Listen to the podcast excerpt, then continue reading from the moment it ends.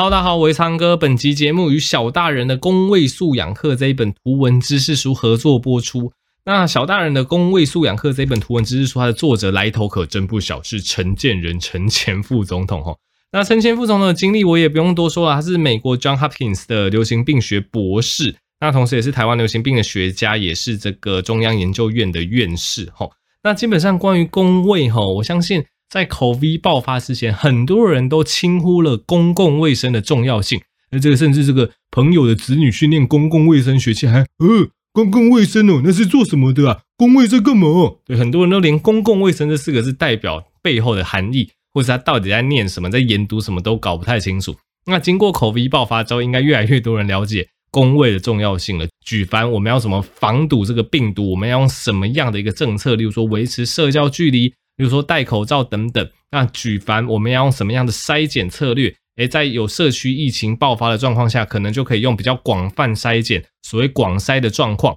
那如果社区这个没有什么疫情的时候，哎，可能我们就是针对入境的人，所以去筛检就好。举凡这些重要的筛检策略，哦，无一都跟这个公卫非常有关系哈。那个时候其实哈，就很多人都搞不清楚公共卫生这个概念，然后在台湾没有社区疫情的时候，就在吵什么普筛，全民两千三百万人大普筛，我要普筛。这个其实就是没有公共卫生的一些知识，你就会呃想出一些非常荒谬的方法。所以其实公卫真的是每个人都必学的哈。那么基本上。这本图文书它其实画得非常的精美，那内容其实也不算少。那因为它的一个作画风格的设计，其实特别是针对国小到高中这个阶段。但我看了一下内容，其实我觉得它内容非常精彩。我是觉得其实大人也蛮适合读这本书的。那它总共有四个 chapter。那第一个 chapter 主要是讲这个人类跟传染病的奋斗史，等下会跟大家分享一下。我们之前有遇到可怕的这个传染病天花嘛？对，有这个中古世纪不是有这个黑死病吗？哎，这其实都有一些哎蛮有趣的一些历史故事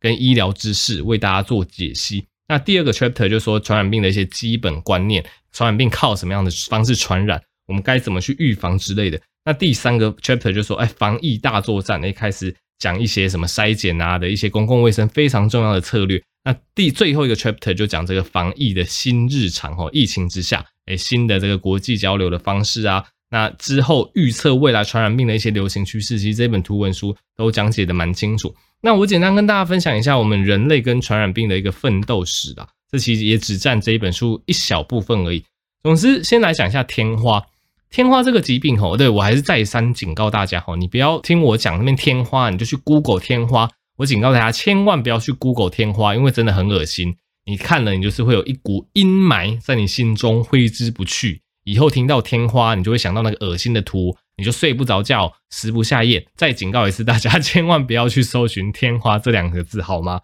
好，总之天花这个病，它目前已经绝迹了，所以大家再也看不到。它是全世界哦第一个，诶，我们靠着这个疫苗的一个概念去根除的一个传染病，所以它有它历史的重要性，可以跟大家分享一下。那天花这个传染病哦，它其实非常久以前就存在了，就三千年前吧。三千年前那个时候，埃及这个就流行天花了，甚至有法老王这个感染上天花而死掉，这个一些典籍里面就有记载了。然后天花就一直流传，呢，从非洲能传到欧洲，后来又传到亚洲，传到印度，传到这个中国、日本。总之，天花就一直以来都是一个非常严重的传染病，而且因为天花很可怕，你得到天花之后会全身长满那种就是。创口啊，那个疤啊，那个痘痘啊，全身都会长满一颗一颗的东西，非常的可怕。所以中古世纪可能就会把这个男人就觉得他有罪、啊，是神明去惩罚他，怎么把他拿去烧了之类，反正就非常的可怕了。那人类又是怎么样一步一步战胜天花的呢？这就要讲到就是天花肆虐四五千年之后，到大概十八世纪的时候，哎，这时候有一个内科医生，他叫爱德华詹纳 （Edward Jenner）。那爱德华医师呢，他就发现一个非常有趣的现象哦，就是他发现，诶，就是那个时候有一群的所谓的女工，他们会去帮这个牛只去挤他们的牛奶。那那个时候呢，牛只身上也有一种常见的传染病，叫做牛痘。那牛痘呢，它其实你可以把它想象成，它有点像人类的天花，它也会在牛的身上长出一颗一颗，就像水痘那样的东西，我们叫做牛痘。然后爱德华医生他就发现说，诶为什么最近的一些资料都指出，吼，这个挤牛奶的这个女工啊，诶，她们好像特别不容易感染天花，诶，怎么会觉得那么奇怪？然后就去研究，诶，他发现哦，这些挤牛奶的这些女工啊，诶，他们去接触到这个牛痘之后，他们会被牛痘感染。他们被牛痘感染之后呢，这些女工身上，他们可能也会长出零星的一颗一颗的牛痘，但之后就会自己痊愈了。那重点就是这一批痊愈之后的女工，诶，之后好像都不会遭到天花感染，就觉得很很奇怪。那爱德华医师就去研究啊，就想说，诶，该不会这个牛痘的这个病原体，那个时候可能还没有什么病毒的概念，他可能想说，诶，该不会这个牛痘的这个病原体跟造成天花这个可怕疾病的病原体有一点像？所以你得了牛痘之后，可能身体就对它有一些保护力了，所以你就不会感染到天花了。所以他就做了这么一个假设。所以接下来他就做了一个哦，算是前无来者的一个实验吧。依现在看这个实验伦理，绝对是不合格的。总之，这个被挤牛奶这个女工吼，她被牛痘感染之后会产出这个脓泡嘛，那她就去收集这个脓泡，这脓泡里面就有这个牛痘的病毒。那这个爱德华医生吼，他就把这个病毒诶接种在一个小男孩身上，那这个小男孩被接种到这个牛痘病毒之后呢，他是不是就产生牛痘？对，他就长长了几天的牛痘。那之后他的牛痘就痊愈了。然后半年之后呢，这个爱德华医生又从其他的天花患者身上，诶，他的那些脓包又去取一些东西，里面有病毒嘛，他就再度接种在这个小男孩身上，就发现，诶，小男孩真的不会感染天花。所以这就是史上第一个疫苗的概念。这个概念就是说，诶。我们去接触一个类似的病原体，我们去感染牛痘之后，我们身体对于牛痘产生的抵抗力。那又因为牛痘病毒跟天花病毒长得非常的像，所以我们身体的抵抗力吼，这些抗体啊还是怎么样，那个时候可能还没有这些概念，但就可以想象成身体的防护力之后再一次遇到天花病毒的时候，就会把它干掉，你就不会得到天花了。所以这就是呃历史上第一个就是所谓的疫苗这个概念，它开始形成。那后来当然是经过一些世界的努力，然后把这个呃观念推广给全世界之后，然后其实天花终于在一九六七年，对，就是在全世界绝迹了。所以基本上我们这一代的医生其实也没有看过天花，但再强调一次，天花真的很可怕，大家不要去 Google 它的照片哦。好，所以这是一开始，诶，这个疫苗到底是怎么样被发明出来的一个最初期的故事。那再来吼，呃，这本书也聊到了黑死病。大家也知道这个黑死病，我们历史课本都会提到黑死病哦，造成十四世纪啊，这个死很多人呐，可能欧洲不知道多少的人口都因为黑死病死亡了。那后来这个流行病学家也去去做这个研究，才发现哦，原来黑死病现在它其实就是鼠疫嘛，它其实是透过老鼠传染的。那其实病原体不是老鼠还是怎么样？病原体是老鼠身上的跳蚤携带的鼠疫杆菌，这样有没有很复杂？总之。造成黑死病，也就一个病原体，其实叫做鼠疫杆菌。而这个鼠疫杆菌吼，它其实是依靠着这个跳蚤，哎咬到人去传染的。那跳蚤其实又会利用老鼠，因为老鼠跑来跑去嘛，那跳蚤就会窝在老鼠身上，然后可能老鼠到哪边，这跳蚤就一跳，然后就跳到人身上，咬了人，然后这个人就被这个鼠疫杆菌感染，就变成这个黑死病了。那呃，讲到黑死病，就要推一本这个卡缪的著作啊，这卡缪的著作就是鼠，它的它的书名就叫《鼠疫》，它其实就是把传染病，呃，肆虐的时候，一些村庄所发生的一些故事，一些人性描绘的淋漓尽致，有一点硬的一本书。但我推荐大家，如果对呃，就是以前的一些黑死病啊、鼠疫啊、一些传染病有一些呃好奇心的话，你可以去看一下《鼠疫》这本书。那总之，呃，也是因为科学家不断努力的结果，才发现哦，原来这个鼠疫，也就是黑死病，是因为这个透过老鼠身上的跳蚤所传染的。所以我们就要去灭鼠，去阻止这个传染病的传播，这样子。那基本上那个隔离检疫吼，就是大家现在都会说什么隔离十四天啊，怎么样？那其实隔离检疫这个概念吼，也就是黑死病那一个时候诶开始慢慢演进出来的。那个时候西元一三七七年的时候啊，然后那个时候有一个拉古萨共和国，它制定了人类史上第一个所谓的隔离检疫的命令，那个时候叫做 Chetino，对，然后反正就是指数字三十，就是说来自疫区的人，你要被隔离三十天之后。你才可以进入拉古萨，对，他要想要把就是你患病人都死光了，剩下健康的人你才可以进来。所以一开始隔离检疫的概念就是这么来的。然后后来人们也发现说，哎，你染上鼠疫到你完全死亡，哎，有可能会到三十七天呢。那我们就把隔离期从三十天延长到四十天好了。那四十天的这个意大利方言就是 quarantino，所以你就会发现，哎，现在隔离的这个词叫做 quarantine，哎，其实就是 quarantino 这个古意大利文的命名过来的啊。反正就是跟大家分享一些有趣的小故事啊。现在的很多一些隔离检疫啊，或者是一些传染病的防治措施，其实你往前推，你都可以推到，哎，蛮早以前，可能十三、十四世纪就有这样子的概念了。好的，那总之我以上分享的都是这本书上的这个九牛一毛、冰山一角。大家如果对更多工位知识有兴趣，欢迎就是可以阅读这本小大人的工位素养课。其实我真的觉得他老少皆宜齁。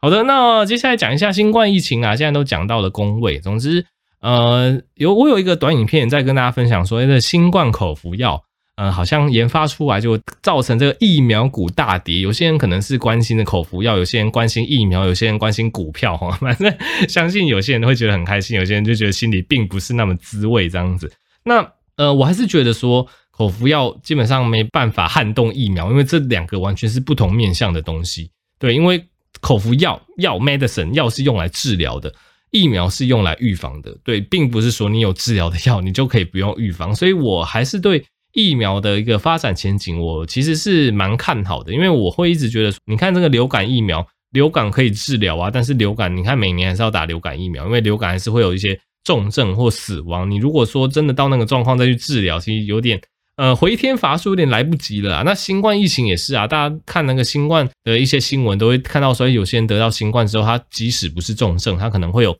永久性或者时间非常长的一段的疲劳，或者是一些嗅味觉丧失。或者一些就是让你就是得病之后产生非常痛苦的一些症状，或者是甚至是重症，所以基本上你一定不会想说哦，我等到得到新冠疫情，就是得到新冠肺炎之后，我再来治疗就好，我都不会预防。基本上这个概念就是有点怪，预防还是得预防。那我们有治疗的武器，当然很好。这样如果有人得到重症还是怎么样，我们就可以加以治疗。所以我自己是觉得说，预防跟治疗其实两个本来就要去并进的。那我们现在。疫苗是越打越多，那开始也有一些诶可能有效的口服药出来，我其实是还蛮乐观看待这一件事情的齁。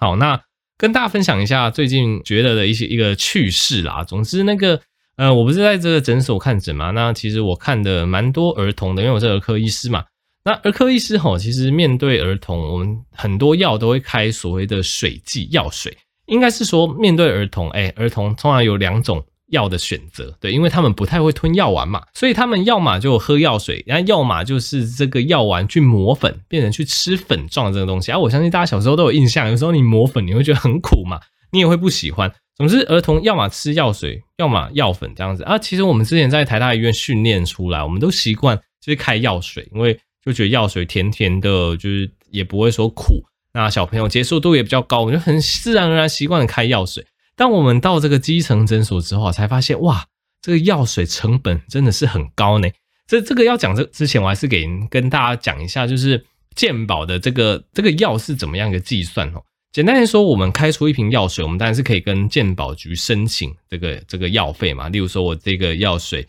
呃三十块好了，那我就可以跟健保局去请这个药的价钱，有可能是三十块，或者是是比三十块高一点点，三十五块之类的。对，那就可以来补助我进的这个药水的钱。那民众也不用因为拿药特别付钱。对，基本上你拿药你也比较少，就药师跟你说你要额外付钱，不用嘛，因为那个健保都帮你出。那以前我在台大医院的时候，因为因为医院就是大庙嘛，就是它药品成本可以压比较低，而且它以这个医疗品质为首重。对，你也不太需要去担心开药的成本，所以你就是水剂一直开，什么水剂的退烧药。水剂的抗组织胺，水剂的抗生素，哦，当成什么在开，就有需要就开，你也不会觉得那个很贵还是怎么样。但是你到基层诊所，吼，当你开药的时候，你会看到药的价钱，哇，你真的会发现，哇，真的是吃米不知米价诶。我举例来讲，那个儿童用的抗生素啊，就是比较常用的抗生素，那一瓶可能都破百块。对，你不要以为破百块很便宜，就是你现在大家也知道这个台湾健保很廉价嘛，你很多你吃的口服药什么。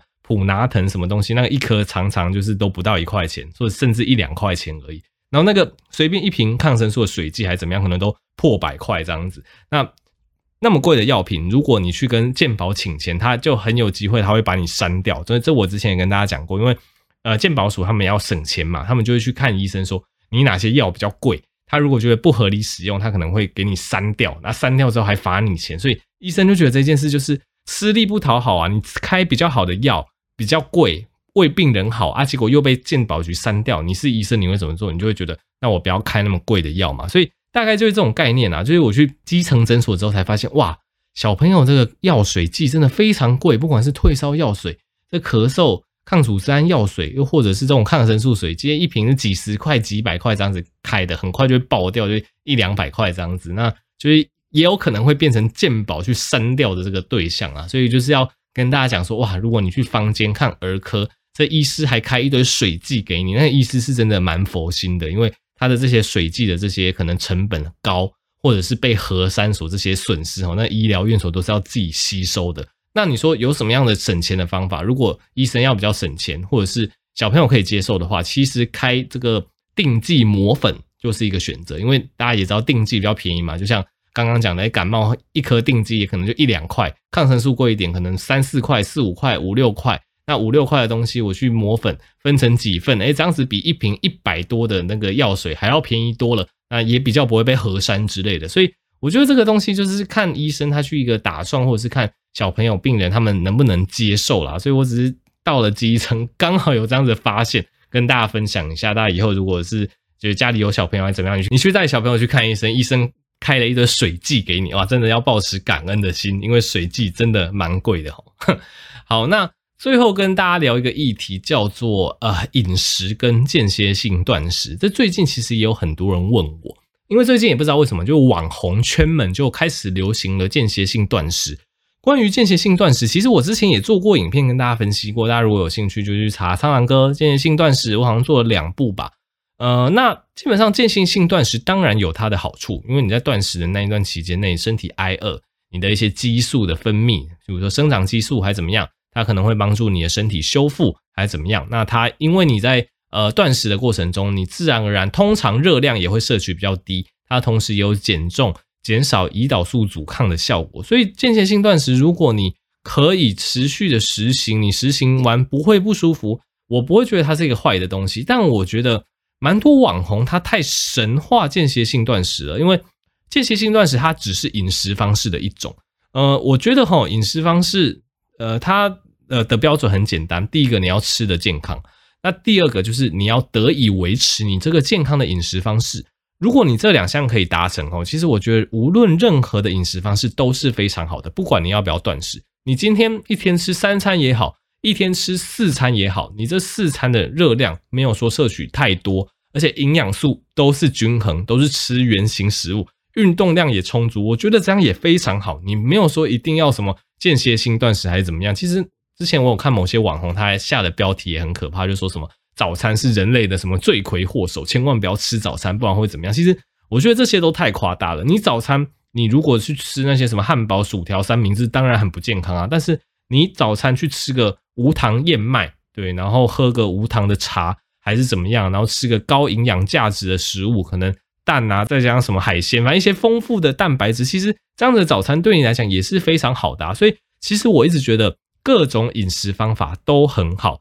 那重点就是你要持之以恒，而且重点是你吃东西的内容，对，到底有没有断食还是怎么样？我觉得那相对来讲不重要。今天断食对你来讲，它是一个非常方便实行的。你使用之后，你也觉得诶，身体状况改善的非常好，你持续实行下去，我当然觉得没关系。那就是有些人他肠胃不好啊，他实施断食之后，他胃会不舒服。他断食，他没办法很长久的使用下去，他可能断食一个礼拜或几天之后，他就不行，他就会恢复到原本的饮食生活。我就觉得你就不用勉强的吧。其实重点还是你吃的内容物。那吃的内容物还是给大家一些建议啦。这其实研究真的是非常的多。最新的 JAMA 研究是建议说，这几种食物都可以增加你的寿命，对，直接是增加你的寿命哦。叫做蔬菜、豆类、水果、坚果、不饱和植物油、全谷物、鱼跟瘦肉。要简单来说，就这些都是非常健康的模式。对啊，简单来说，你就是不要去吃什么肥肉，那不要吃去吃太多像牛啊、猪啊这一类所谓的红肉，不要吃去吃太多加工食品，不要去吃奶油，不要去吃很多糖的东西。对，基本上刚刚讲的蔬菜、豆类、水果、坚果、不饱和植物油、全谷类、鱼跟瘦肉，就是促进你健康一个非常好的饮食选择。那你在搭配这些饮食的状况下，你到底要不要断食？其实我觉得这真的是看个人，这不重要。重点是你不要让营养过剩，但是你该有的营养素都要摄取，再加上每周至少要运动，现在都建议说至少要一百五十分钟啦。对，那基本上即使没有到一百五十分钟，只要有动，都可以减少你的死亡率。所以这是我对断食的看法，我不觉得它是一个坏东西。但你做不到断食，你也不用觉得就是 呃很惶恐或者是很悔恨之类的，不用。重点还是你吃的内容物、你吃的热量以及你的运动习惯，这些才是最重要的。好，那么这集就到这边啦。喜欢我的频道就记得我订阅我的 YouTube、我的 Podcast，也可以购买我的新书。那支持药师健生活保健食品，呃，输入折扣啊 Blue Pig 就有九折优惠哦。好的，那我们就下集再见喽，拜拜。